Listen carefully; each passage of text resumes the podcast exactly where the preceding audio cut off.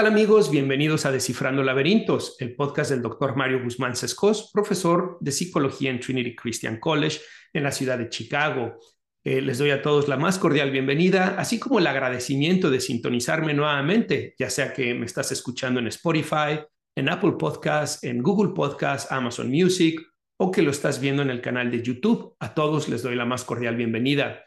Como ustedes saben, Descifrando Laberintos es un espacio para reflexionar desde la psicología la filosofía y la religión sobre los temas que nos afectan para que podamos vivir plenamente y enfrentar la adversidad. En cada episodio buscamos descifrar un laberinto relacionado a la salud mental o al desarrollo humano. Y además recomiendo un libro, una película o un documental para poder ampliar un poco más el tema y que ustedes conozcan más de lo que aquí estamos hablando. El día de hoy, en este episodio número 9, vamos a tratar de descifrar el laberinto del el suicidio en adolescentes sin duda un tema sensible, un tema lamentable y que desafortunadamente se presenta con mucha frecuencia.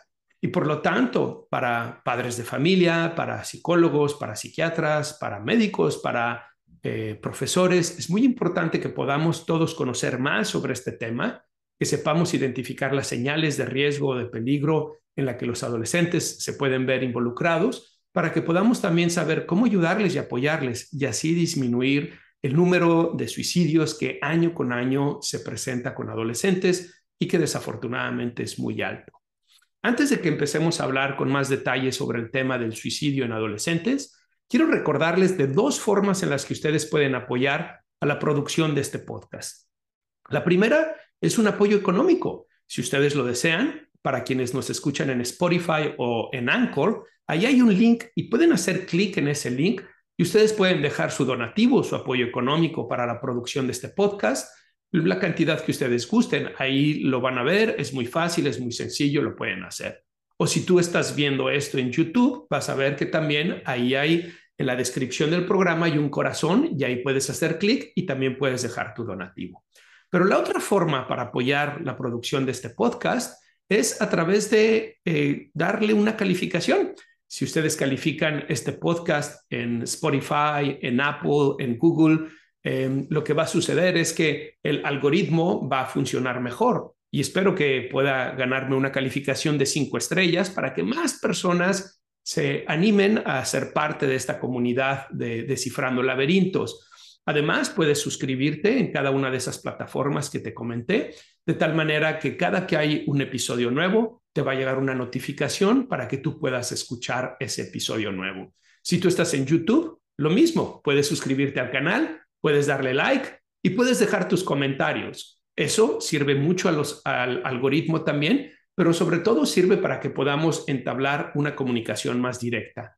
Todos los comentarios he tratado de darles respuestas y a todos les agradezco sus comentarios, sus sugerencias, sus felicitaciones, su retroalimentación todos los comentarios son bienvenidos, tanto en Spotify como en YouTube, así que los invito a que lo hagan. Muy bien, finalmente quiero hacerles una invitación y eso es a que adquieran mis libros, mi libro de la transformación del adolescente y mi libro de Lucas 24, así como también el seminario en línea La transformación del adolescente. Todo esto se los voy a dejar los links en la descripción de este programa Así que ustedes pueden hacer clic ahí y pueden adquirir mis libros o pueden adquirir el seminario en línea de la transformación del adolescente. Bien, habiendo dicho eso, vamos pues a hablar sobre el suicidio en adolescentes.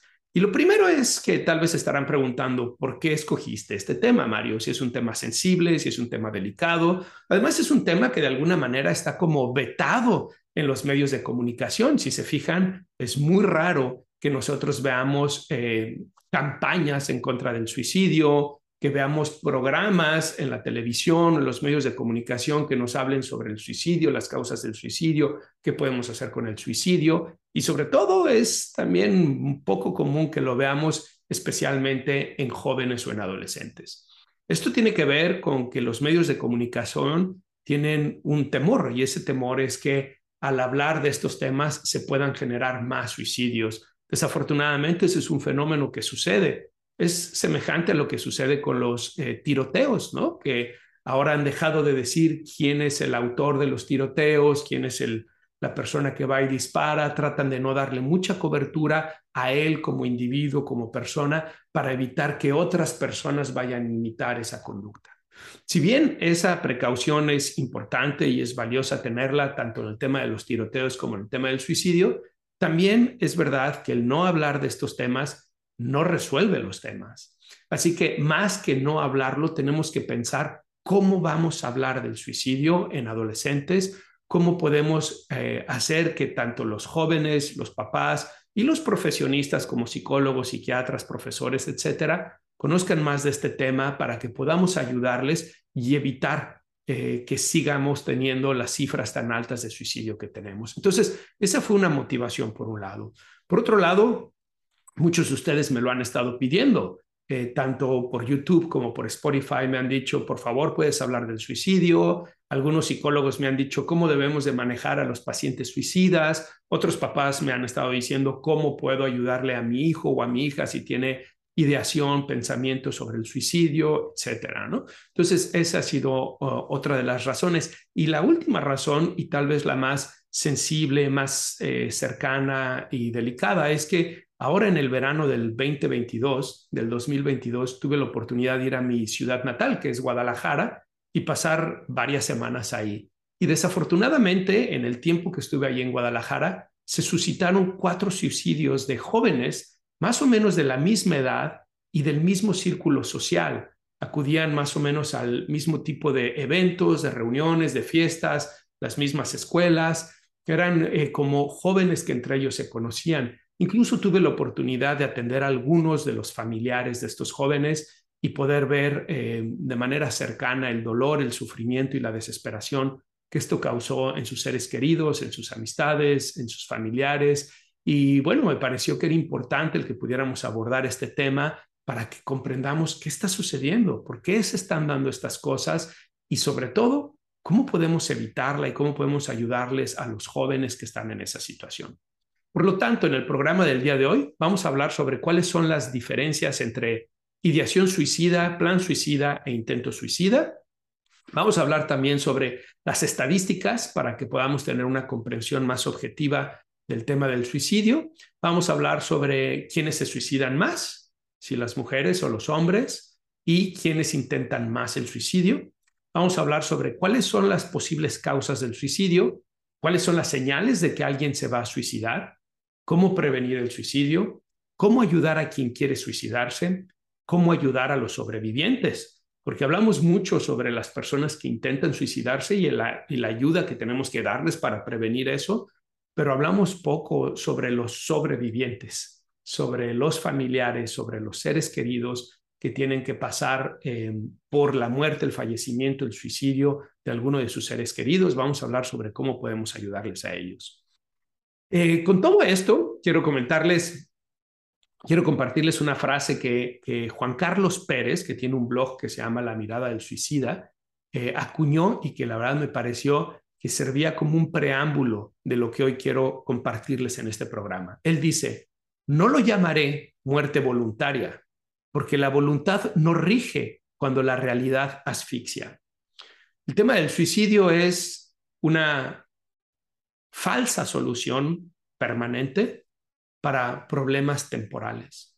Y digo que es una falsa solución permanente porque eh, sin duda em, esta situación no permite un retorno, no permite el que la persona vea otras posibilidades. Y digo que a problemas temporales, porque muchas de las personas que se suicidan están pasando por situaciones que son transitorias, situaciones que son temporales. Vamos a ver más adelante eh, cómo muchas de estas personas incluso no quieren morirse, sino que lo que quieren es dejar de sufrir.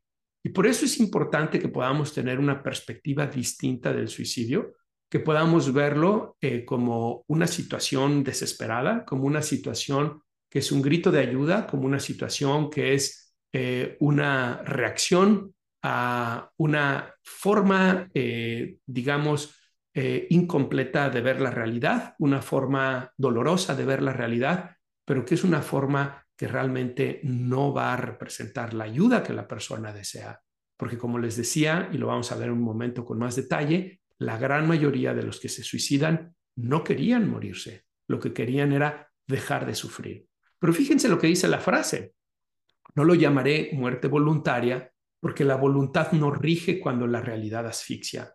Desafortunadamente, muchas personas que se suicidan tienen situaciones que los vienen em, haciendo sentirse muy mal, situaciones opresoras, situaciones traumáticas, situaciones difíciles, estresantes, situaciones para las cuales no han encontrado soluciones y piensan en el suicidio como una posible solución, pero como lo decía hace un momento, es una falsa solución porque es justamente la última expresión de la desesperanza, es la última expresión del sufrimiento y es una expresión que no cura, que no quita realmente el sufrimiento, sino que deja una huella de sufrimiento en las personas que quedan detrás, en las sobrevivientes.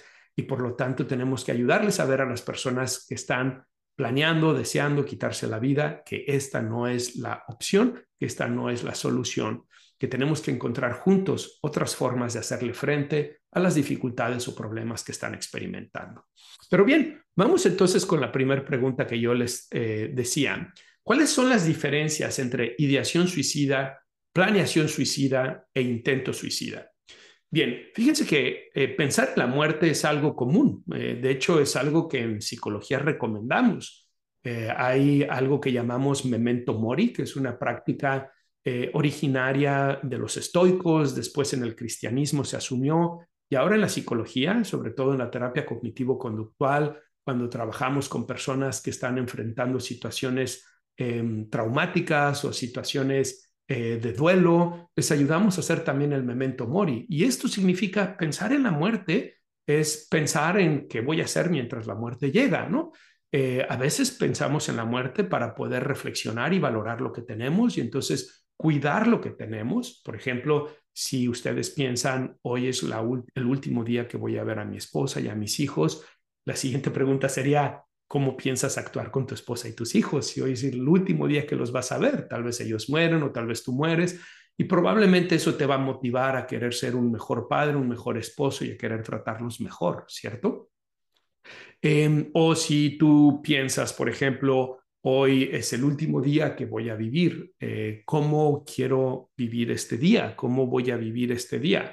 Bueno, tal vez ese pensamiento, ese planteamiento te puede llevar a preguntarte si realmente quieres eh, desperdiciar el día en banalidades o si va a ser eh, una oportunidad para que tú hables con la gente que quieres, para que tú puedas despedirte, etcétera, ¿no? Pero esa es una visión de la muerte que puede ayudarnos a tomar conciencia sobre la importancia de la vida y tratar de hacer algo positivo con nuestra vida.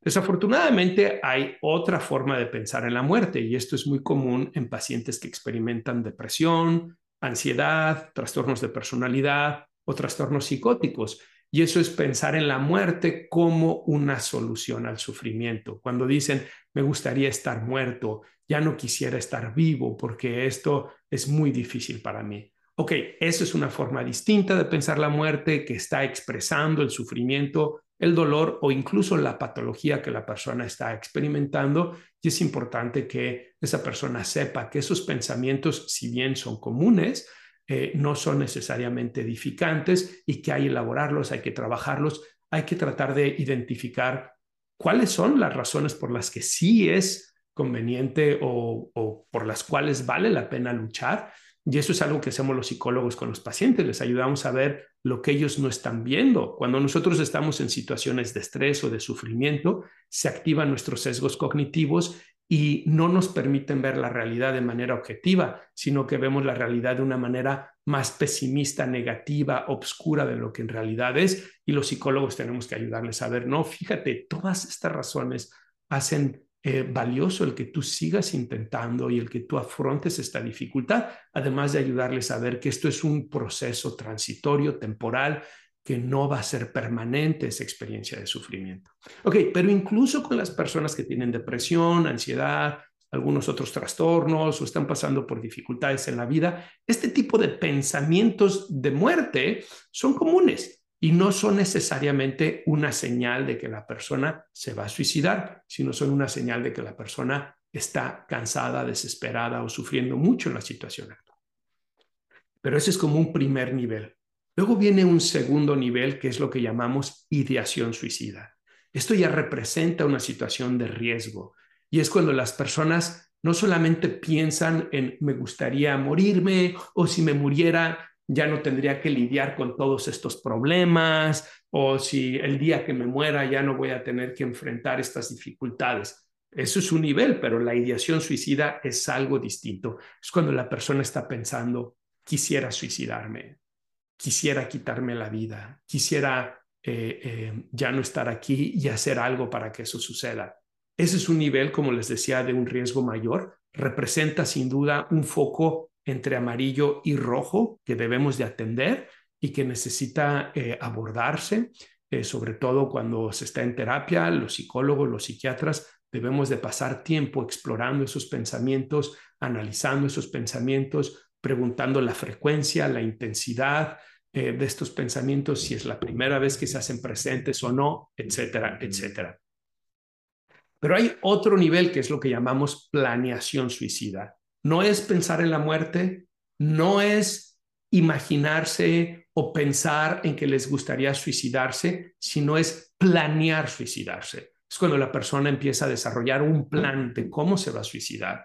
Cuando empieza, por ejemplo, compra una pistola o, por ejemplo, cuando eh, piensa que las personas ya no van a estar en la casa y entonces puede activar el gas o cuando piensa en una forma de eh, cometer un, suicidio violento, ¿no? Eh, cuando empieza a planearlo. Esta es una situación que ya no es de amarillo a rojo, esto ya es una situación rojo. Y cuando tenemos una persona que ya tiene una planeación suicida, necesitamos ser muy cautos, porque el 72% de las personas que planean suicidarse lo van a intentar.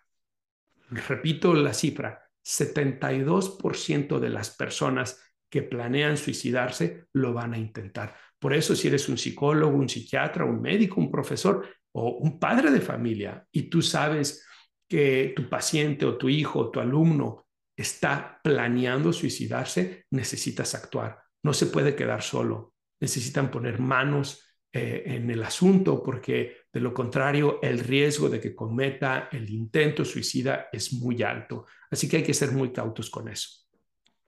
Y el último nivel, el último, digamos, em, em, les hablé sobre los pensamientos de muerte, la ideación suicida, la planeación suicida, y el último nivel es lo que llamamos el intento suicida. Es cuando la persona va e intenta suicidarse. Esto es muy importante porque obviamente no todas las personas que intentan suicidarse eh, lo consuman, logran eh, su propósito que es morir. Algunos de ellos eh, afortunadamente no lo logran, afortunadamente seguirán con vida y podremos, tendríamos, buscaríamos, es necesario ofrecerles la ayuda, el apoyo para que no lo vuelvan a intentar. Hay que tener en cuenta que de aquellos que lo intentaron y no lo lograron, hasta el 30% lo va a volver a intentar. Así que no hay que pensar que porque ya lo intentó y no lo logró, quiere decir que no lo va a volver a intentar.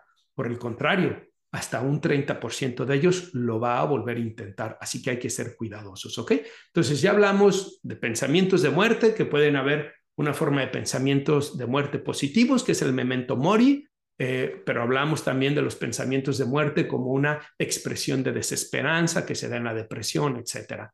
Hablamos de la ideación suicida, cuando la gente está pensando en me quiero suicidar, en la planeación suicida, cuando ellos están planeando cómo lo van a hacer, y hablamos del intento suicida. Y dijimos que tanto eh, la ideación suicida como la planeación suicida son focos rojos y que cuando hay un intento suicida tenemos que ser muy cautos. Y recuerden, dijimos que en la planeación suicida, hasta un 70% de las personas que lo planean, un 72% de las personas que lo planean, van a intentarlo. Así que cuidado. Muchas veces los papás e incluso desafortunadamente los profesionistas pueden creer que estas situaciones, ya sea la ideación suicida, la planeación suicida, los pensamientos de muerte, son formas de manipular, son formas de llamar la atención, son formas de querer tener alguna ventaja sobre esa situación. Bueno, puede ser que en algunos casos sea cierto, puede ser que en algunos casos haya una tendencia a la manipulación. Eso lo vemos incluso como uno de los síntomas en algunos de los trastornos de personalidad. Pero es un error creer que todas las personas que hablan sobre su deseo de morirse o que están teniendo ideas de cómo suicidarse o que planean suicidarse, lo hacen por esa razón. De hecho, no sabes, es prácticamente imposible distinguir cuándo lo está haciendo por una ganancia secundaria, si le llamamos en psicología, es decir, para sacar alguna ventaja, o cuándo lo está diciendo porque realmente está pensando en ello, deseando suicidarse. Y de ahí es lo importante que tanto los papás como los profesionistas no salten a conclusiones, no juzguen las situaciones como una situación de manipulación, sino que las vean con la seriedad que conlleva. Porque incluso si fuera una situación de manipulación, eso habla de la salud mental de la persona. ¿Por qué alguien estaría manipulando con una situación tan seria y tan lamentable como es el suicidio? algo está pasando que de todos modos debe de ser un foco rojo para que nosotros trabajemos con esa persona. Así que si tu hijo, tu alumno o tu paciente está hablando de la muerte, está pensando en suicidarse o está teniendo un plan para hacer, eh, para lograrlo, necesitamos tomarlo con seriedad, darle importancia y ofrecerle la ayuda que requiere para evitar que eso suceda. Más adelante vamos a hablar sobre cuál es esa ayuda, ¿ok? Vamos pues a hablar sobre las estadísticas. Aquí les traigo estadísticas de distintas fuentes, eh, la Organización Mundial de la Salud, de David, que eh, tiene una serie de investigaciones sobre el tema, pero también de la CDC aquí en Estados Unidos. This episode is brought to you by Shopify. Whether you're selling a little or a lot. Shopify helps you do your thing, however you cha-ching. From the launch your online shop stage, all the way to the we just hit a million orders stage. No matter what stage you're in, Shopify's there to help you grow. Sign up for a $1 per month trial period at shopify.com slash special offer, all lowercase. That's shopify.com slash special offer. Eh, primero, entre 700 mil y 800 mil personas cometen suicidio cada año. Como se están dando cuenta, es un número muy elevado y además es un, es un número más o menos constante. Vemos que hay incrementos cuando hay situaciones de crisis, crisis económica o situaciones como la de la pandemia, donde desafortunadamente hemos visto un incremento en los trastornos mentales y por lo tanto representa un riesgo de mayor suicidio. Esas situaciones globales, sociales, tienen un impacto en los números del suicidio pero normalmente cada año se dan entre 700 y 800 mil eh, personas que se suicidan cada año. Em, ahora, hay algo que es importante tener en cuenta. Estos son los números de quienes logran suicidarse, pero tenemos que tener en cuenta dos cosas. Uno, ¿qué hay de aquellos que intentan suicidarse y no lo lograron? Y dos, ¿qué hay de las personas que se suicidaron y no fueron clasificados como suicidios. Bueno, por un lado, eh, por cada 700 mil u 800 mil personas que se suicidan cada año, tenemos 20 veces más personas que tratan de suicidarse, que intentan suicidarse cada año. Es decir, más de 14 millones de personas año con año intentan suicidarse. Em, afortunadamente, la mayoría de ellos no lo van a lograr, pero desafortunadamente hasta 800 mil personas van a lograr ese suicidio. Entonces, fíjense qué importante porque estamos hablando de más de 14 millones de personas intentando suicidarse cada año, que tienen una situación de desesperación de tal magnitud que van a intentar quitarse la vida por ellos mismos. Y luego les decía también de las causas de muerte que a veces son reportadas, pero que en realidad la persona buscó suicidarse. Y esto es muy común en las situaciones que son muertes por accidentes de tráfico. Si hay una persona que suicida y va en su automóvil o en su motocicleta y provoca una situación, un accidente donde se quita la vida, eh, los gobiernos no tienen a veces esa información y van a terminar reportándolo como muerte por accidente de tráfico. Así que estos números de 800 mil personas al año pudieran ser mayores teniendo en cuenta eso y teniendo en cuenta también aquellos países donde no se reportan las muertes de manera apropiada. 79% de los suicidios ocurre en países de bajo y mediano ingreso. Y esto es importante porque existe como una especie de mito de que son en los países ricos donde se cometen más suicidios y no es así. Hasta el 79% de los suicidios pasa en países eh, bajo y de mediano ingreso. Es verdad que en los países de alto ingreso eh, vemos tasas de suicidio mayor en las personas en la tercera edad, lo cual nos habla mucho de cómo funcionan eh, estos países en su trato y su relación con las personas en la tercera edad. Pero el suicidio en general es importante que tengamos en cuenta de que se presenta en todas las poblaciones. E incluso cuando hablamos del suicidio adolescente, necesitamos tener en cuenta de que en países como en México y en Estados, eh, Unidos, el suicidio representa la tercera causa de muerte entre los adolescentes de 15 a 19 años, lo cual es verdaderamente lamentable y alarmante que la tercera causa de muerte sea el suicidio en estos jóvenes. Y a nivel mundial es la cuarta causa de muerte. Entre el 60 y el 98% de todos los suicidios habían problemas mentales. Es decir, las personas que tienen trastornos mentales como es la depresión, como es el trastorno de pánico o de angustia, como es la esquizofrenia y como son los trastornos de personalidad, son personas que están en mayor riesgo de cometer suicidios, porque fíjense lo que estamos hablando, hasta el 98% de los casos, dependiendo de las investigaciones que se vean, eh, las personas tenían algún problema mental. Em, nosotros hicimos un estudio recientemente, dos colegas y yo, en donde medimos la salud mental de los jóvenes en México y en Estados Unidos. Y en, esto en medio de la pandemia, porque queríamos ver cómo estaba afectando Em, eh, el confinamiento por, por la pandemia a la salud mental de los jóvenes universitarios. Y los datos que encontramos son verdaderamente eh, lamentables y alarmantes. Eh, encontramos que sobre todo los mexicanos están teniendo peores resultados.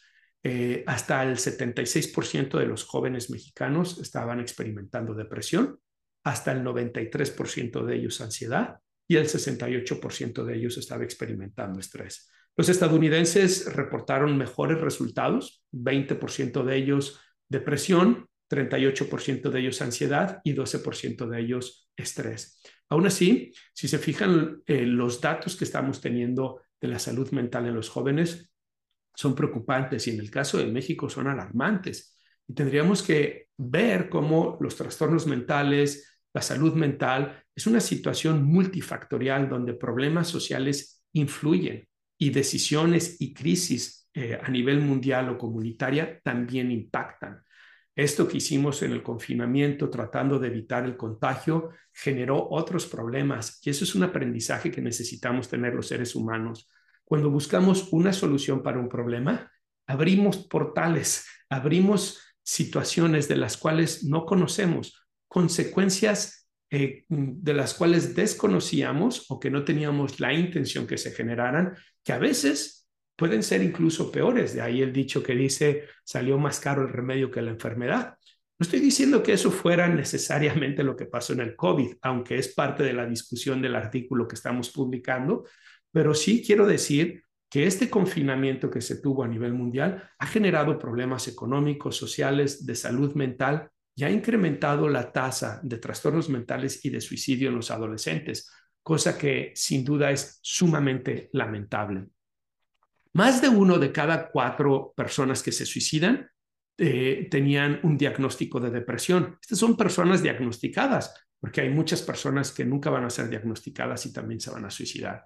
Y hasta el 18% de la población experimentará ideación suicida en su vida, pero solo un 4.6% lo intentará. ¿Qué nos está diciendo esta estadística en particular? Es más común de lo que creemos que la gente piense en suicidarse, pero afortunadamente es menos común las personas que lo intentan. Aún así, 4.6% de la población va a intentar suicidarse. Es un número muy alto, ¿no? Entonces, por eso es que les decía, si alguien está hablando de suicidarse o tiene un plan de suicidio, tenemos que ser muy cautelosos y tenemos que ver que ahí hay em, algo que necesitamos atender, que tenemos que apoyar a esa persona porque el riesgo puede ser muy alto. 39% de quienes, esta estadística me parece muy interesante, muy importante, así que los invito a que la escuchen eh, con atención. 39% de quienes intentaron suicidarse querían morirse.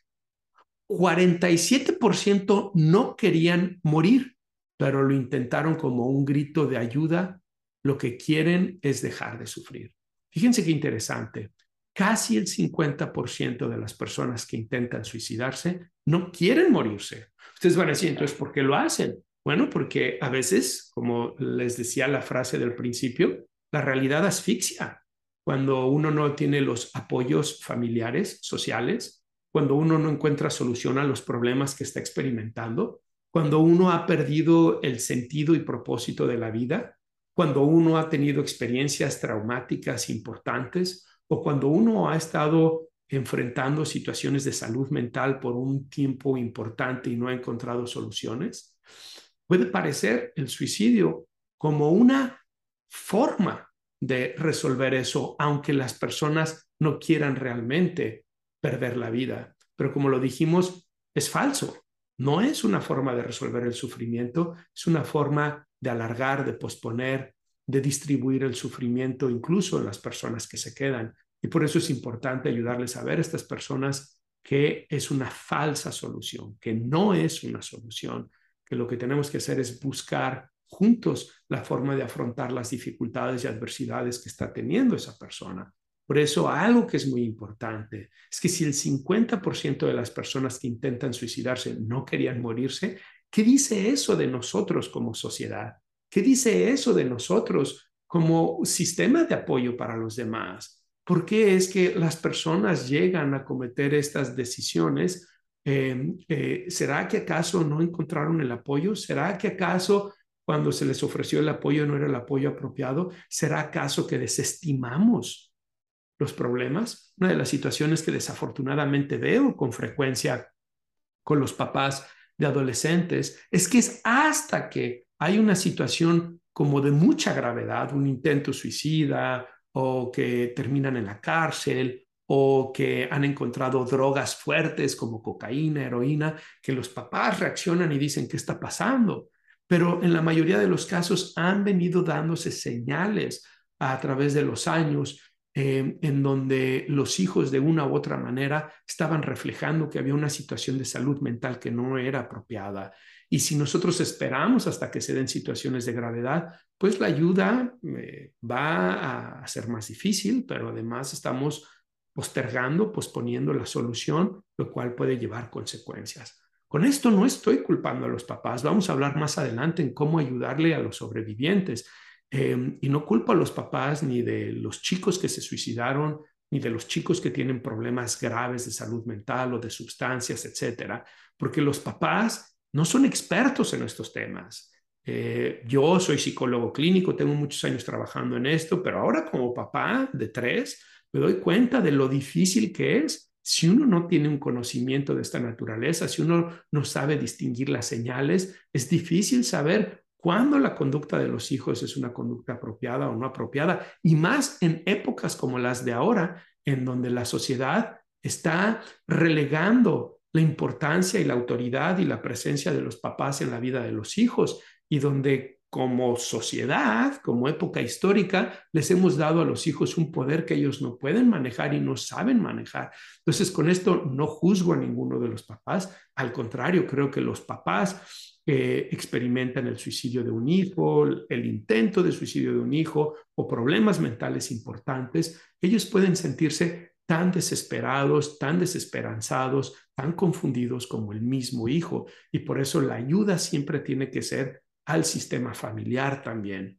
Muchos eh, papás me consultan y me dicen, mi hijo o mi hija ha estado viendo a su psicólogo, a su psiquiatra por años y nosotros nunca lo hemos visto o lo hemos visto uno o dos veces nada más. Y, bueno, eso es una invitación a mis colegas que me están escuchando y que me están viendo a no hacerlo de esa manera. Cuando tú estás trabajando con adolescentes, necesitas ser eh, humilde y objetivo y darte cuenta que en una sesión de 50 minutos a la semana no vamos a realmente tener un impacto, eh, eh, digamos, radical en la salud mental de nuestros pacientes. Claro, entre una sesión y otra tenemos que dejarles actividades, tareas que les ayuden a mejorar su situación de salud, pero también necesitamos trabajar con la familia, tenemos que trabajar con los papás para que los papás puedan hacer un equipo con nosotros y que entonces la terapia se vea amplificado su efecto, no solamente por los 50 minutos de la sesión semanal que tenemos con ellos, sino porque en casa los papás también están promoviendo conductas salutogénicas, estrategias para ayudar a resolver los problemas y porque nosotros les estamos dando estrategias a los papás como ustedes saben, y me parece que la terapia familiar sistémica hace un gran énfasis en esto, la familia funciona como un sistema en donde muchas veces el adolescente que tiene problemas de salud mental o que intenta suicidarse o tiene problemas de abuso de sustancias es solamente un reflejo de las dificultades que se están presentando en ese sistema. Y si vemos al adolescente como el único que está mal, como el que tiene los problemas, tal vez no le ayudamos ni al adolescente ni a la familia tenemos que ver que el adolescente es un reflejo de lo que está sucediendo en el sistema y tenemos que ayudarle al sistema familiar a ver cómo puede hacer modificaciones, cambios en las dinámicas, en los vínculos, en la relación, en las estrategias que están aplicando para tener mejores resultados. De ahí, paz. Es muy importante que si ustedes llevan a su hijo adolescente con un psicólogo o un psiquiatra, ustedes reciban también sesiones y asesorías con ese psicólogo y psiquiatra para que pueda ayudarles a cómo manejar esos sistemas, esas dinámicas, esos vínculos y las conductas de los hijos dentro de la familia, ¿ok? Bien, vamos ahora a ver quiénes se suicidan más. ¿Son los hombres o las mujeres? ¿Y quiénes lo logran más? ¿Quiénes consuman más el suicidio? Bien, pues fíjense, las mujeres intentan suicidarse tres veces más que los hombres pero los hombres consumen el suicidio cuatro veces más. ¿Qué nos quiere decir esto? Bueno, hay más mujeres que se sienten desesperadas, que están en una situación de mucho dolor, de mucho sufrimiento, en donde piensan que el suicidio es su última alternativa.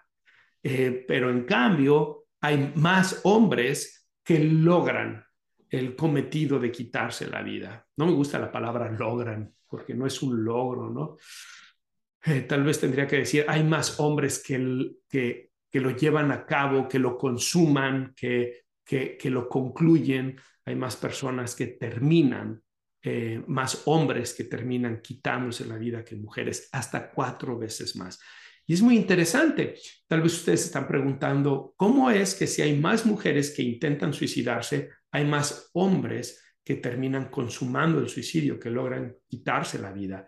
La respuesta es que los hombres suelen tener métodos que son más violentos, más agresivos, como es el uso de pistolas, como es saltar de altos edificios u otras eh, eh, formas de quitarse la vida en las que la probabilidad de sobrevivir es menor. En el caso de las mujeres, utilizan métodos que a veces no son tan letales y entonces eh, hay la oportunidad de asistirles, hay la oportunidad de ayudarles y evitar que vaya a haber el fallecimiento. Entonces, pero es importante que tanto estemos pendientes de las niñas como de los niños, de las mujeres como de los hombres. Y en el caso de los hombres, algo que vemos es que buscan menos ayuda que en el caso de las mujeres. Eh, las mujeres tienen a veces una tendencia a compartir más sus dificultades, sus emociones, pueden a veces desarrollar lazos de apoyo em, o redes de apoyo entre amistades, familiares, o incluso hay una tendencia más alta de acudir a la consulta psicológica que en el caso de los hombres. Tal vez por cuestiones sociales o tal vez por cuestiones de afrontamiento que pueden ser distintas entre los sexos, pero los hombres suelen hablar menos de sus problemas, de sus dificultades, lo cual también está relacionado con que sean eh, digamos, con que logren más o con que culminen más, nuevamente estoy usando esa palabra, con que culminen más eh, el suicidio, porque al no haberlo hablado con alguien puede haber una situación de mayor desesperanza todavía.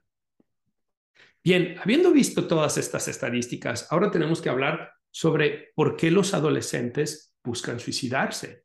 Es decir, que lleva un adolescente de 15, 16, 19, 20, 21 años a querer quitarse la vida? ¿Cómo es que si están en una etapa de desarrollo, en una etapa de, exploración, en, una etapa de fortaleza física, crecimiento intelectual, ¿cómo es que pueden llegar a, a suicidarse? ¿Cómo es que es una población vulnerable? Bueno, número uno, tenemos que ser cautos con esto porque no queremos estigmatizar a los adolescentes.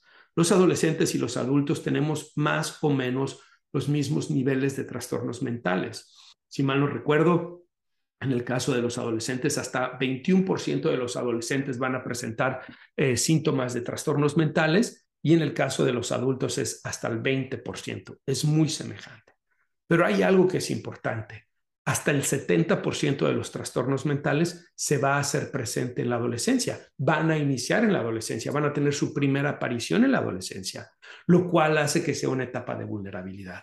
No tienen más trastornos mentales, pero son más vulnerables porque es cuando los trastornos mentales suelen empezar, sobre todo alrededor de la edad de 15 años y 19 años. Es una etapa de vulnerabilidad. Por otro lado, es importante tener en cuenta que los adolescentes están expuestos a muchos de los estresores y problemas que los adultos tenemos en la vida diaria, pero tal vez no cuentan con las estrategias de afrontamiento que los adultos hemos aprendido con el paso del tiempo. Por otro lado, el suicidio tiene un componente sociológico muy importante. Por ejemplo, cuando vemos el suicidio de famosos o el suicidio de amigos, esto puede incrementar el número de suicidios en los adolescentes. De ahí se acuerdan que les decía este temor de los medios de comunicación de hablar del suicidio. Y me parece que es un temor válido porque a veces se ha exaltado el suicidio, a veces se ha hecho una apología del suicidio. Incluso desafortunadamente eh, a veces en los sermones o a veces en los comentarios que se hacen en el funeral, se puede hablar del, acto de suicidarse de la persona casi como si, hubiera sido algo loable, como eh, cumplió una misión, como, no, no, la persona es loable, pero el acto no es loable. Y tenemos que ser muy cautos con el mensaje que mandamos, porque necesitamos hacerles ver a nuestros adolescentes que esa no es la solución.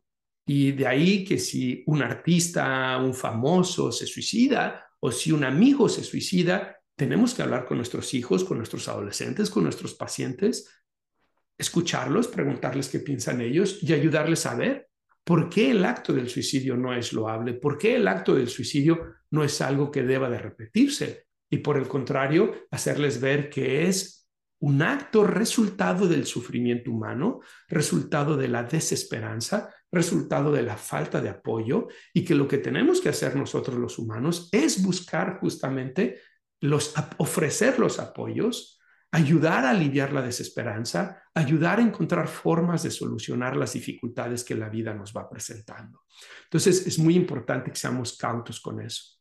También, eh, otras de las causas de suicidio en los adolescentes son los trastornos mentales que les decía. Uno de cada siete em, em, adolescentes van a presentar trastornos mentales y en muchos casos el diagnóstico y el tratamiento eh, no tiene un retraso de hasta cinco años. Muchos de estos chicos empiezan con trastornos mentales y pueden tomarles hasta cinco años en recibir el diagnóstico y recibir el tratamiento, si es que lo reciben y de ahí que hay una mayor vulnerabilidad. Eh, adolescentes con trastornos depresivos, trastornos bipolar, trastorno límite de personalidad, esquizofrenia, trastorno de angustia, alcoholismo y abuso de sustancias tienen mayor riesgo de suicidarse. Y si tienen más de uno de estos trastornos, incrementa todavía más el riesgo. Supón que tienes un adolescente que tiene depresión y además consume alcohol o consume drogas, eso incrementa todavía más el riesgo de que ese adolescente vaya a cometer el suicidio. En el caso de los pacientes con trastorno bipolar, hasta el 10% de ellos van a intentar suicidarse y en el caso de los pacientes con depresión, hasta el 7%. ¿ok? Eh, el concepto de desesperanza, baja autoestima eh, son conceptos importantes, pero también los problemas de salud y la discapacidad son cosas que vemos o, variables que vemos, síntomas que vemos en los adolescentes que intentan el suicidio. Los problemas económicos, eh, fíjense que la recesión que se vivió en, ahí por alrededor del 2015, ¿verdad? Generó un 3.8% de incremento en los suicidios. Y todavía no tenemos cifras muy claras del el incremento que ha sucedido con el confinamiento por la pandemia, pero sin duda estarán cerca a, esos datos o tal vez incluso mayores. Experiencias estresantes como abuso, problemas de pareja o de relación, separación y problemas interpersonales. Los adolescentes son muy sensibles a sus relaciones amorosas, son muy sensibles a sus relaciones eh, de amigos y son muy sensibles a las relaciones con los padres. Y cuando tienen dificultades con esas relaciones, eh, pueden entrar en una situación de vulnerabilidad psicológica. Y si además tenían depresión o abuso de sustancias o alguno de los trastornos que estábamos diciendo, hay un riesgo eh, importante de que puedan intentar el suicidio. Por eso, eh, papás, si ustedes tienen hijos que han tenido una ruptura amorosa, tenían el novio, la novia, no piensen que ah, es algo normal y lo van a superar.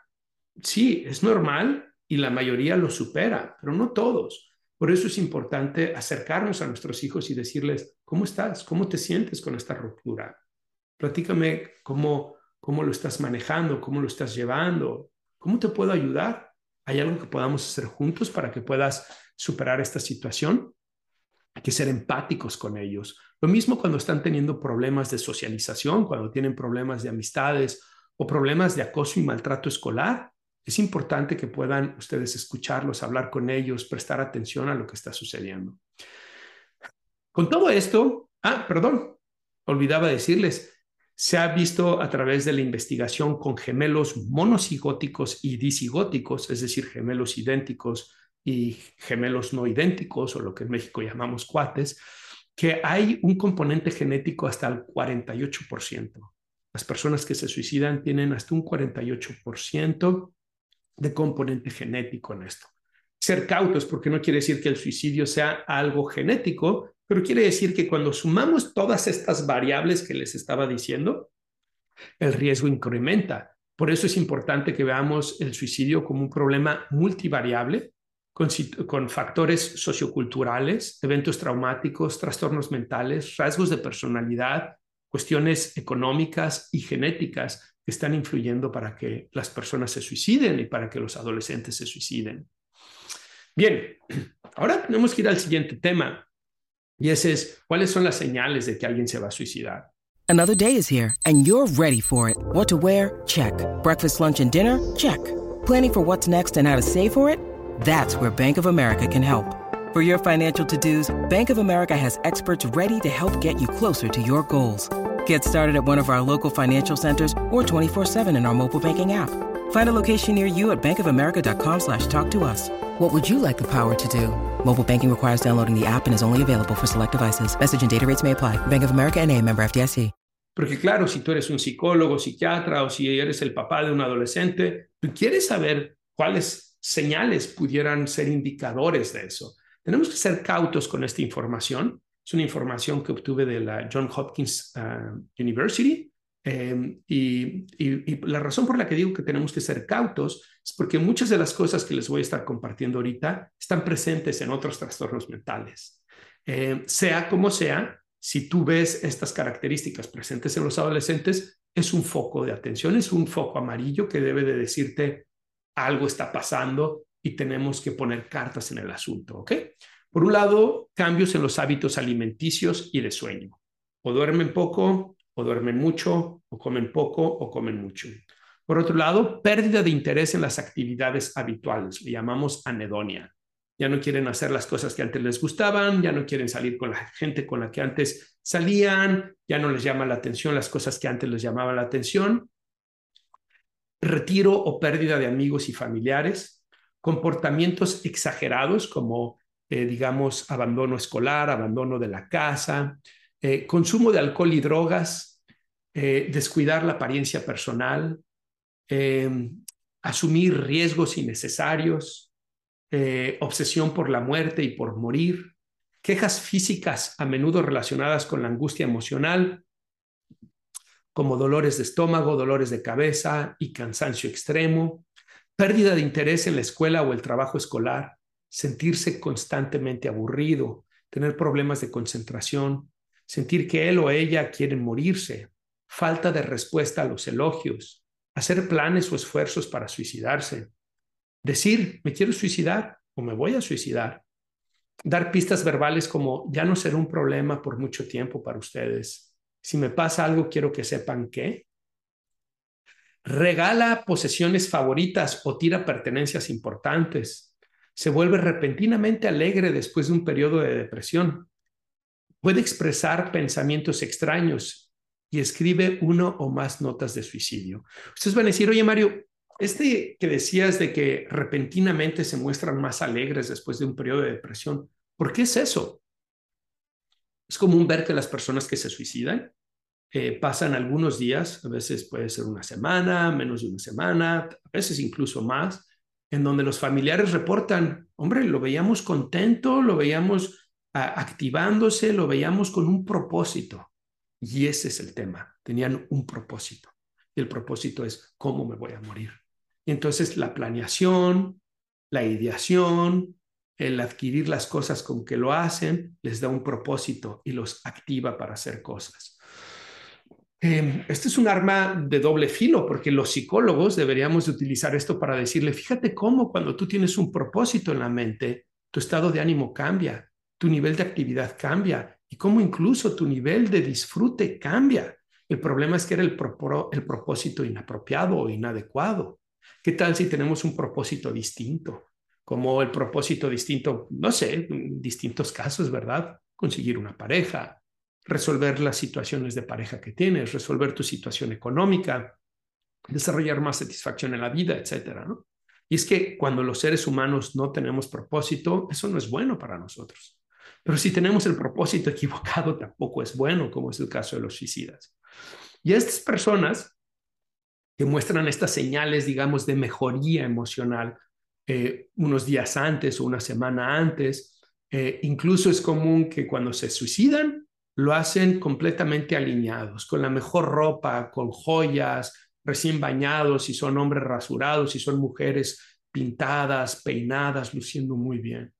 Es extraño, ¿verdad?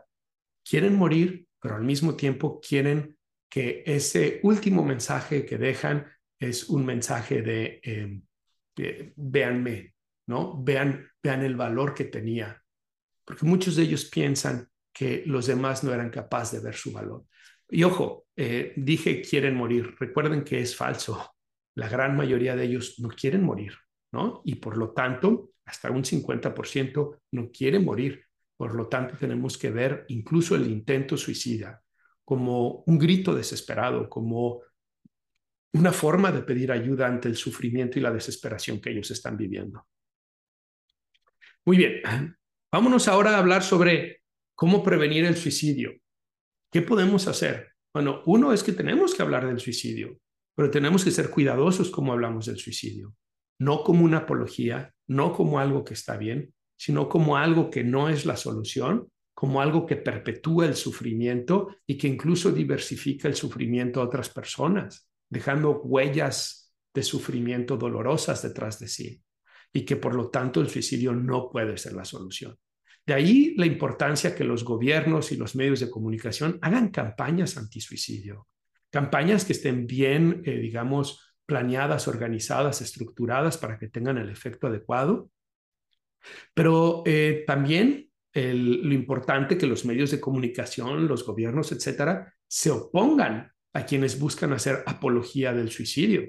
Hoy, desafortunadamente, eh, tenemos incluso países donde lo están haciendo legal eh, lo que llaman eh, muerte asistida, eh, suicidio asistido, en donde los médicos pueden proveer los medios para que las personas se quiten la vida, lo cual es una locura. Países como, como Holanda han estado haciendo esto, países como Canadá han estado haciendo esto y abrieron una cajita de Pandora muy lamentable, una cajita de Pandora que ha traído consecuencias muy tristes en donde eh, en realidad lo estamos viendo casi como un plan de eugenesia para tratar de quitar personas que como sociedad no las quieren, ¿no?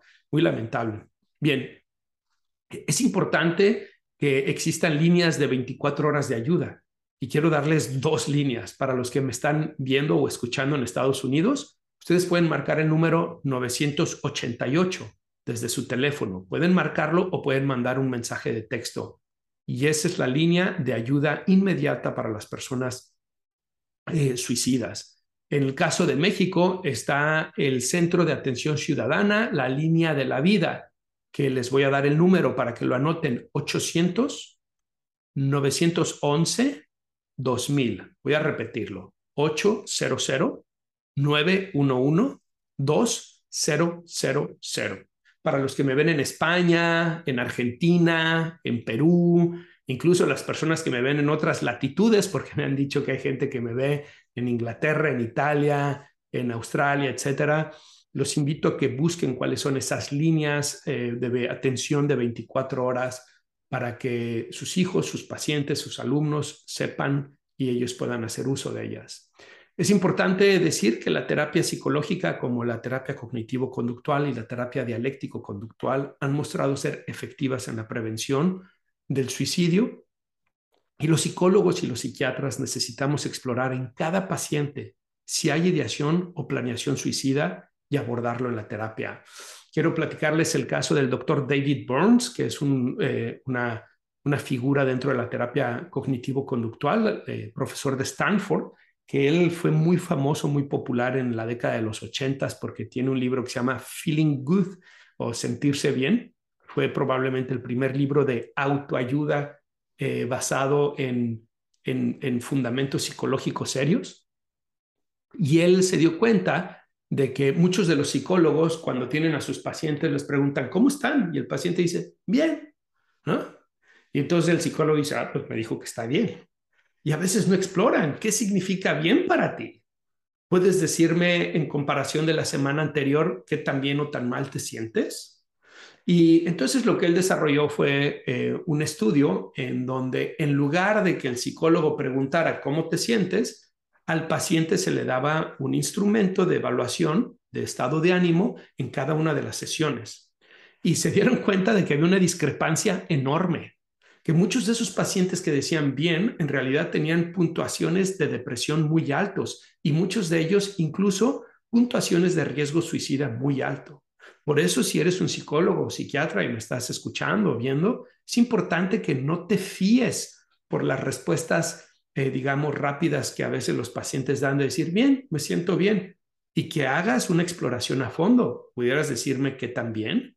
O como David Burns, que te acostumbres a usar pruebas psicométricas en cada una de tus sesiones o una vez al mes o cada tres meses para que vayas evaluando el estado de ánimo de tus pacientes e identificando situaciones de riesgo. O puedes hacer escalas subjetivas, como pudieras decirme del 0 al 10, donde 10 es perfecto y donde 0 es terrible, me voy a quitar la vida. ¿En qué lugar te posicionas durante esta semana? Y si tu paciente te dice que está en 5, 4, 3, 2, 1 o 0, hay que atender eso y hay que preguntarle, puedes decirme a qué se debe. Y si tu paciente te empieza a decir estoy pensando en la muerte, etcétera, tienes que poner pausa a todo lo que estás haciendo y atender esa situación. Vamos hablando de eso. ¿Puedes decirme con qué frecuencia, con qué intensidad estás hablando de eso? ¿Pudieras decirme si solamente lo estás pensando como la muerte quitaría mis problemas o si te estás imaginando y pensando en suicidarte? ¿Tienes algún plan para suicidarte? ¿Has pensado cómo lo harías? Porque cada una de estas preguntas te va a dar respuestas y esas respuestas te va a indicar cómo trabajar. Y si tú estás viendo que hay ideación suicida y planeación suicida, tiene que ser el objetivo de tu sesión y tu paciente no puede dejar el consultorio si sigue con la ideación suicida o planeación suicida o si no hemos encontrado los medios para asegurar que vamos a preservar su vida. Por eso, si se acaba la sesión y tu paciente sigue con eso, necesitamos desarrollar dos estrategias. Una, o que haya alguien 24 horas con, tu paciente y que tú incrementes las frecuencias de las sesiones. O dos, eh, incluso pensar en el internamiento eh, hospitalario para que pueda estar bajo supervisión y evitar que se quite la vida. También es importante hacer contratos con ellos. Como eh, psicólogo o psiquiatra puedes hacer un contrato verbal o incluso por escrito donde le digas, podemos hacer un acuerdo de que antes de que intentes hacerte daño, tú me vas a hablar. No importa la hora, no importa el día, pero tú me vas a hablar. Yo por mi parte me comprometo a tener mi teléfono encendido para atender tu llamada. Claro, hay que ser cautos porque hay pacientes, sobre todo pacientes con trastornos de personalidad, que pueden utilizar esto para llamar en situaciones que no son verdaderamente peligrosas, peligrosas y de riesgo, y eso puede representar eh, una situación contraproducente terapéuticamente hablando. Por eso tienes que decirle cuándo, ¿no? Entonces puedes decirle cuando tú tengas un fuerte eh, e intenso deseo de quitarte la vida o estés planeando en quitarte la vida, eh, puedes llamarme. Pero si es por otras cosas, ¿no? Si es porque tuviste un problema en el trabajo, si es porque tuviste un problema con una amiga, un amigo, con tu pareja, eso lo vas a escribir en tu nota de, en tu libreta de notas de terapia y lo vamos a hablar la próxima sesión pero puedes hablarme siempre que estés en una situación desesperada, ¿no? Estas son estrategias que para ti como psicólogo y psiquiatra pueden ayudarte a asegurar, ya sea porque hay alguien 24 horas con él, porque hay este contrato o porque hay la hospitalización, dependiendo de la gravedad y del riesgo de que lo vayan a cometer, pueden ayudarte a disminuir la probabilidad de que vaya a cometer un suicidio. Y claro, como psicólogo y como psiquiatra, no quieres tener esa experiencia porque nos importan nuestros pacientes. Nuestros pacientes son personas importantes y valiosas para nosotros y no quisiéramos que estén en una situación así. Muy bien. Em, vamos ahora a hablar sobre cómo podemos ayudarles a los adolescentes que se quieren suicidar. ¿Ok? Esto... Eh, me parece que es muy pertinente para mis colegas, pero también para los papás o profesores o incluso para otros adolescentes. Si saben de alguien que está pensando en suicidarse, las siguientes preguntas pueden ser de gran ayuda, ¿ok? Necesitamos ser sensibles cuando las preguntamos, pero también tenemos que ser directos y claros con ellas. Por ejemplo, ¿cómo estás lidiando con lo que está sucediendo en tu vida en este momento? ¿Alguna vez has sentido ganas de darte por vencido, de rendirte? ¿Has estado pensando en la muerte o en morirte? ¿Has pensado en hacerte daño? ¿Has pensado en suicidarte? ¿Habías pensado antes, en otro momento, en el suicidio o habías intentado hacerte daño antes? ¿Has pensado en cómo o cuándo lo harías? ¿Tienes acceso a armas o cosas que puedan usarse como armas para hacerse daño? Fíjense cómo estas preguntas son muy directas, pero son muy importantes. Porque si nosotros obtenemos respuestas donde nos dice, sí, sí estoy pensando en suicidarme, sí lo había intentado suicidarme, sí estoy pensando cómo lo voy a hacer o cuándo lo voy a hacer, son focos rojos. No podemos dejar a ese adolescente solo. Tenemos que ayudarle, a ofrecerle la ayuda apropiada. Si lo dejamos solo, existe el riesgo de que pueda eh, decidir suicidarse, ¿ok? Algunas personas pueden preguntarse, pero hablar de eso no provocará más deseo de suicidarse, ¿no?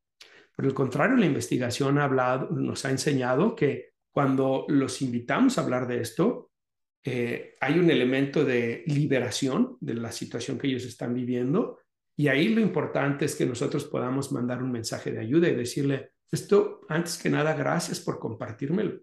Significa mucho para mí que me estés compartiendo esto. Sin embargo, quiero decirte que tú eres alguien muy importante para mí y que esta información que me estás dando, sin duda, es una información en la que tenemos que poner cartas sobre el asunto. No puedo permitir que esto suceda. Tú eres alguien importante para mí. Entiendo que estás pasando muy mal y que esto es un momento muy difícil, pero justo porque eres tan importante para mí, es que quiero ayudarte a que buscamos cómo resolverlo, ¿no? Esto es si es un amigo tuyo, un ser querido, ¿no? Puedes decirle, justo porque te quiero, porque eres importante para mí, quiero que juntos busquemos cómo solucionarlo. ¿no? Entonces hay que buscar algunas de las estrategias que les estaba diciendo, hay que dejarlo hablar, hay que dejarlo que comparta sus comentarios, eh, que comparta su sufrimiento, no juzgarlos, ser muy empáticos, eh, ayudarles a ver otras alternativas. ¿Qué opinas si intentamos esto? ¿Qué opinas si intentamos esto otro? ¿Qué opinas si intentamos esto aquello? Si nada de eso funciona, entonces es importante que le digas, justo porque te quiero y porque eres tan importante para mí, necesito eh, informar de esto a tus papás, necesito eh, hacerles ver esto para que puedan apoyarte, cuidarte, puedan llevarte con la atención psicológica que necesitas para que puedas encontrar soluciones a esto. Si es un paciente tuyo, ¿no? Y después ya hiciste todo lo que hemos hablado aquí, tú eres el psicólogo, el psiquiatra y nada de eso ha funcionado, eh, hiciste el contrato y no estás seguro que el contrato vaya a funcionar o no hay personas que puedan quedarse 24 horas con él o quieran quedarse 24 horas con él, entonces necesitas llamar una ambulancia para que puedan internarlo, ¿no? Y es importante que tú puedas explicarlo, pero eso es el último recurso, porque es importante no perder la confianza con el paciente. Pero una vez que has agotado todos los recursos, tienes que decirle, justo porque eres mi paciente y porque me importas tanto, es que necesito hablar una ambulancia, porque quiero que descanses, que tengas unos días en donde puedas descansar y desde el descanso tú y yo podamos explorar qué vamos a hacer con esta situación. Tal vez podemos intentar otro tipo de tratamiento, tal vez podemos intentar medicamentos, tal vez podemos buscar soluciones a los problemas que estás teniendo, ¿no? Acuérdense, el objetivo siempre tiene que ser preservar la vida de la persona. Y lo que les he estado diciendo a lo largo de este programa, si la persona tiene planeación suicida, no se le debe dejar solo. Recuerden, hasta el 72% de los que planean suicidarse lo van a intentar, ¿ok?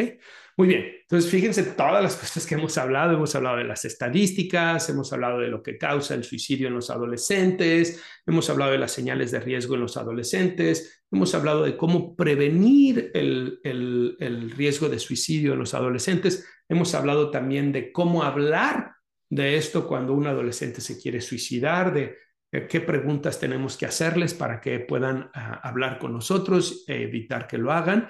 Y ahora vamos a hablar sobre algo muy importante, algo de lo que casi, bueno, de lo que muy poco se habla. Y eso es cómo ayudar a los sobrevivientes, cómo ayudar a los papás, a los hermanos, a los amigos, a los compañeros cuando alguien se ha suicidado. Y tengo algunas ideas que les quiero compartir. La primera es, comparte el dolor. Permíteles Incluso anímalos a que hablen sobre sus sentimientos, sobre la pérdida que están experimentando, sobre cualquier tipo de sentimiento que tengan. Em, es muy común, sobre todo en los papás y en los hermanos, que se generen sentimientos de culpa. Es importante que los escuches, escúchalos, déjalos. Si se sienten desesperados, tristes, Muchas veces nosotros somos los que tenemos miedo de que nos compartan esos sentimientos porque no sabemos qué hacer con eso. ¿Qué voy a decir? ¿Cómo lo voy a cómo voy a hacer para que se sienta bien? Esa no es tu chamba. Tu chamba no es que se sienta bien. Incluso como psicólogo no es mi chamba que se sienta bien. Nuestro trabajo, nuestra ayuda, nuestro apoyo es uno, y esto es muy importante, que se sientan escuchados, el hecho de que alguien se siente escuchado en un momento de esta naturaleza sin ser juzgado es de gran ayuda. Dos, ayudarles a ver las cosas desde un ángulo distinto, para que entonces, viéndolo desde un ángulo distinto, ellos puedan ir poco a poco modificando la forma en cómo se sienten ante esta situación. Y claro, si eres un psicólogo o psiquiatra, tendrás también que ayudarles a reestructurar, a recomponer, a restablecer su vida después de una situación así, que no es del todo fácil, al contrario, puede ser muy difícil. Dentro de ese compartir el dolor también pueden compartir recuerdos, tanto positivos como negativos. Número dos, no ofrezcas un falso consuelo. No ayuda a la persona en duelo cuando dices cosas como, él ya va a estar, eh, eh, lo vas a superar con el tiempo, eh, fíjate que eh, pues entiendo que esto es muy difícil, pero ya verás que todo va a estar bien. Esas no son palabras que realmente ofrezcan un consuelo. En su lugar, mejor ofrece una simple expresión de tristeza y tómate el tiempo para escucharlo. Es mejor decir, entiendo, veo que esto debe ser muy difícil para ti. Lamento mucho que estés en esta situación. Veo que esto es algo muy doloroso, pero aquí estoy Aquí estoy para ayudarte, para escucharte en lo que tú necesites de mi parte, ¿no? Sé cuidadoso con eso de échale ganas, vas a ver que todo está bien, vas a ver que pronto te vas a sentir mejor. No, esa no es eh, la forma de ayudar en ese momento. Número tres, ofrece ayuda práctica. ¿Qué tal si te ofreces a cuidar a sus hijos? ¿Qué tal si te ofreces a cocinar por ellos? ¿Qué tal si te ofreces a limpiar su casa? ¿Qué tal si te ofreces en ayudarles en, organizar los eh, servicios funerarios? ¿Qué tal si te ofreces en ayudarles en hablarlo con la comunidad, porque tal vez era un miembro de la escuela y, y tú puedes ir y hablarlo con la escuela. ¿Qué tal si te ofreces a ayudarles en cosas que ellos tienen que resolver de la vida diaria? Eso es una gran ayuda, porque si tú eres un papá o una mamá que estás lidiando con el dolor del suicidio de tu hijo y además tienes otros hijos, es difícil prestar la atención. Y claro, tus otros hijos te van a necesitar, ¿no? No, no, no los queremos separar de manera permanente, pero podemos decirle a la persona, oye, ¿qué te parece que vaya y me los llevo por un helado, me los llevo a un parque, me los llevo a que se distraigan un, momento para que tú y tu esposo puedan estar juntos y puedan hablar, o para que tú puedas ir a tu terapia, o para que tú puedas ir eh, a la iglesia, o para que tú puedas atender los servicios funerarios o las cosas que tienes que atender, los papeleos. Es ayuda importante.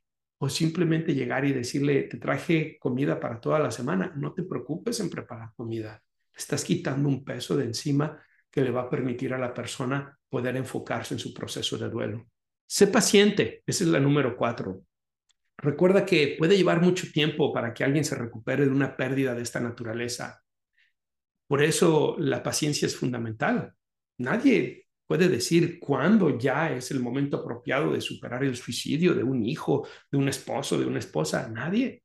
Y hay que ser pacientes y hay que estar dispuestos a hablar el tiempo que necesiten. Cinco, fomenta la ayuda profesional. La importancia eh, de que los sobrevivientes, los papás, los hermanos, eh, tomen ayuda profesional es muy alta. Y es que, como les decía, muchos de ellos van a desarrollar sentimientos de culpa con ideas como yo debí de haber visto esto, es mi culpa, eh, cómo es posible que no lo vi, por qué no hice algo para evitarlo, eh, tal vez fue por cómo yo lo estaba tratando. Y necesitamos ser conscientes de que la familia está en una situación muy vulnerable y esos sentimientos de culpa pueden generar problemas importantes para la familia también. Por eso es importante motivarlos a que busquen ayuda con un psicólogo, donde puedan trabajar su pérdida, y donde puedan explorar todos estos sentimientos y pensamientos que tienen para que tengan una visión más objetiva, más apropiada sobre esta situación y que desarrollen un plan de cómo van a hacerle frente a una situación tan dolorosa para que poco a poco puedan irse restableciendo o puedan ir, eh, eh, digamos, procesando la situación, integrando la situación en su vida. Y finalmente, no desestimes tus palabras de aliento. Tengo una frase de Sigmund Freud Sigmund Freud, que fue un psicoanalista, el fundador del psicoanálisis, tiene una frase que me gusta mucho y dice, la ciencia moderna aún no ha producido un medicamento tranquilizador tan eficaz como lo son unas pocas palabras bondadosas. Se las quiero repetir, y no soy freudiano yo, pero Freud tenía muchas cosas muy buenas y dentro de ellas tenía algunas frases que me parecen muy valiosas. Y esta es una de ellas la ciencia moderna aún no ha producido un medicamento tranquilizador tan eficaz como lo son unas pocas palabras bondadosas. Él dijo esto hace más de 100 años y se sigue aplicando hasta el día de hoy. Muchos de estos papás tal vez van a necesitar tomar un tranquilizante en momentos que se sientan que la situación los está rebasando. Algunos tal vez van a pensar en consumir sustancias, cosas de estas. Em, para tratar de aliviar un poco el dolor que están viviendo. Pero no desestimes tus palabras, porque tus palabras pueden ser muy poderosas y podemos ayudarles a ver que a pesar del dolor, esta es una situación eh, que pueden procesar, que pueden eh, integrar en su vida y que aunque lleve tiempo, no van a estar solos y que pueden lograrlo. Y claro, es importante ayudarles a ver que hay formas que no van a ayudar, sino que van a complicar más el tema del alcohol, las sustancias, puede ser contraproducente. ¿Ok? Muy bien. Pues vamos cerrando el programa, ya nos vamos acercando al final. Creo que este va a ser un programa largo, pero eh, de alguna manera así sospechaba que iba a ser, porque es un tema muy sensible y es un tema que quería proveerles tanto a los papás como a los profesionales información eh, basada en evidencia, objetiva, con estrategias que les puedan ayudar a hacer frente a esta situación. Y quiero invitarlos a todos a ser muy sensibles con este tema, a los psicólogos, psiquiatras, a darle la importancia que tiene y a los familiares de alguien que tenga ideación suicida, también tomarlo con la seriedad, pero si el suicidio se consumó, a que seamos también empáticos, comprensivos, compasivos, pacientes con la familia que los requiere, a no juzgarlos. Em, ellos están sufriendo, ellos están doliendo y no hay nadie que sea el, el culpable del suicidio de alguien. Como vimos, el suicidio es lamentablemente una situación multifactorial y no es solo porque tenían problemas con los papás o problemas con la novia o problemas en la escuela que se suicidan.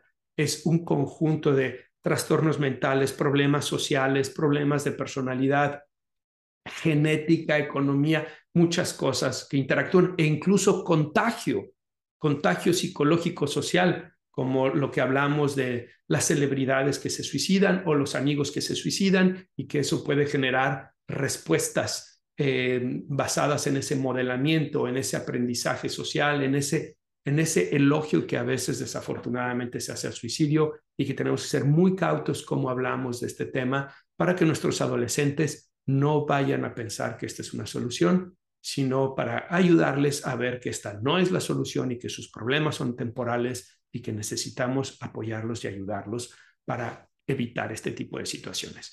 Muy bien, bueno, habiendo dicho todo eso, ¿qué les voy a recomendar el día de hoy? ¿Va a ser un libro? ¿Va a ser una película? ¿Va a ser un documental? Bueno, va a ser un documental. Y es un documental que van a encontrar en YouTube. Se llama 800 mil. Dos puntos, el suicidio, el más invisible. Este es un documental del diario El Español. Lo van a encontrar en YouTube. Les voy a dejar el link en, las, en, la descripción de este episodio para que ustedes puedan ir y, y verlo. Es un documental que lleva unos 45 minutos verlo. Muy bien hecho en España. Psicólogos, psiquiatras, eh, personas que intentaron suicidarse, familiares, ¿no? Sobrevivientes del, eh, de quienes se suicidaron, eh, personas en la Organización Mundial de la Salud, en la ONU, todos hablando del suicidio y de la importancia de abordar el tema del suicidio de una forma que nos ayude a disminuir los casos. Así que mm, ahí lo tienen, el documental que les recomiendo es 800 mil. El suicidio, el mal invisible, lo van a encontrar en YouTube en el diario, el canal del diario El Español. Y vámonos finalmente con los comentarios. Tengo tres comentarios el día de hoy. Eh, estos son comentarios que me dejaron en el episodio número 8 en Spotify. A todas las personas que dejaron sus comentarios en YouTube, creo que les he dado respuesta de manera directa, así que aquí voy a leer solamente los de Spotify, porque ahí no puedo contestarlos de manera directa. Próspero Vargas nos dice, muy útil y práctico el tema. Muchas gracias por compartir y sobre todo con esa claridad. Está hablando sobre el tema de la comunicación asertiva, que si no lo viste, te invito a que vayas y lo veas o lo escuches. Es el episodio número 8. Rosario Montalvo también en el episodio 8 nos dice, felicidades, todos los temas han sido de mucha ayuda. Ah, yo vivo en Morelia, Michoacán, estoy tratando de suscribirme al seminario sobre la adolescencia, pero no reconoce mi correo eh, Rosario, quiero invitarte a que me mandes un correo, por favor, a marioguzmanphd.gmail.com para que pueda contactarte con la persona adecuada que te va a ayudar a suscribirte al seminario La transformación de la adolescencia. Y si ustedes aún no lo hacen, los invito a que lo hagan, sobre todo hoy que estamos hablando del suicidio en adolescentes. Tanto el seminario como el libro ofrece información basada en evidencia, estrategias prácticas de cómo ayudarles a nuestros adolescentes a vivir esta etapa de manera plena y que se desarrollen de manera apropiada. Así que los invito a que lo hagan. Y finalmente, María Chavarría me dice, estimado doctor, ¿habría la posibilidad de un programa sobre cómo superar o manejar un duelo de una relación que pudo haber sido, pero finalmente no se llegó a tal punto? Hijo María Chavarría, ese es un tema muy candente, ¿no? Me parece un tema muy importante. Sin duda lo voy a poner en la lista de temas por hacer y espero poderlo hacer pronto, porque sí, efectivamente, es un duelo. Y hay personas que incluso viven este duelo por muchos años, ¿no? Eh, ya lo platicaremos en su momento. Muy bien. Bueno, pues eh, darles las gracias a todos ustedes, recordarle que la forma en que ustedes pueden apoyar este programa es eh, en Spotify, dejando su calificación de cinco estrellas, compartiendo el episodio, el, podcast con más personas para que llegue a más personas Y si lo deseas, puedes dejar también tu aportación económica y hay un link en la descripción. Si tú estás en YouTube, puedes dejar tu like, puedes suscribirte al canal, dejar tus comentarios, compartirlo con más personas y también puedes dejar tu contribución económica donde está el corazoncito. Y bueno, a todos quiero darle las gracias. Me dio mucho gusto haber estado aquí. Espero que este episodio número 9, donde desciframos el laberinto del suicidio de los adolescentes o el suicidio de los adolescentes, haya sido de ayuda para los papás, los psicólogos, los psiquiatras y que juntos podamos mandarle ese mensaje a nuestros adolescentes que no están solos y que hay alternativas para ellos, que el suicidio no es la opción, no es la solución y que por el contrario sus problemas son temporales para que con el apoyo de los demás puedan superarlos, afrontarlos eh, y salir fortalecidos de ellos. Que la pasen muy bien. Hasta siempre y un abrazo. When you need mealtime inspiration, it's worth shopping Kroger, where you'll find over 30,000 mouthwatering choices that excite your inner foodie. And no matter what tasty choice you make, you'll enjoy our everyday low prices, plus extra ways to save, like digital coupons worth over $600 each week. You can also save up to $1 off per gallon at the pump with fuel points. More savings and more inspiring flavors make shopping Kroger worth it every time. Kroger, fresh for everyone. Fuel restrictions apply. Thank you.